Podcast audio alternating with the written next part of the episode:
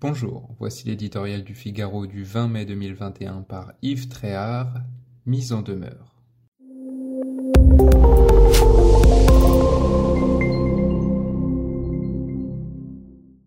A-t-on jamais vu un ministre soutenir une manifestation organisée contre la politique de son gouvernement?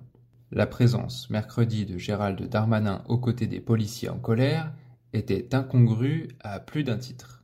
Non seulement elle ne pouvait pas dédouaner le pouvoir exécutif de ses propres responsabilités dans le malaise des forces de l'ordre, mais elle valait, en plus, approbation des terribles accusations lancées par les représentants des flics contre l'action judiciaire.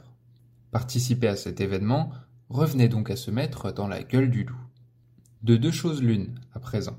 Soit le locataire de la place Beauvau ne fait rien des critiques émises et son coup de com se retournera contre lui et ses chefs, auquel cas il devrait, en toute logique, en tirer les conséquences, soit il obtient de ces derniers et du garde des sceaux un durcissement de la réponse pénale et il pourra alors encaisser les dividendes de sa fermeté.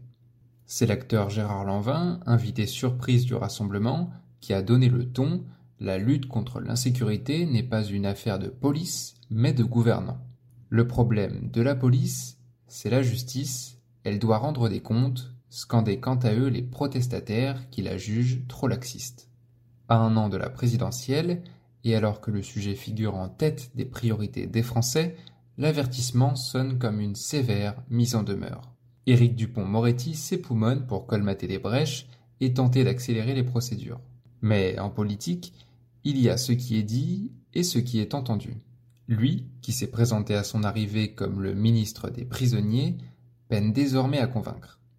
Le chef de l'État aussi, qui a trop tergiversé avant de regarder la réalité en face. Nous sommes payés pour servir, pas pour mourir, clament les policiers. Face à la délinquance, le pouvoir exécutif, lui, est là pour agir et non pour compatir. L'épisode d'hier l'aura-t-il dissuadé de jouer avec le feu? Il y va de l'autorité de l'État.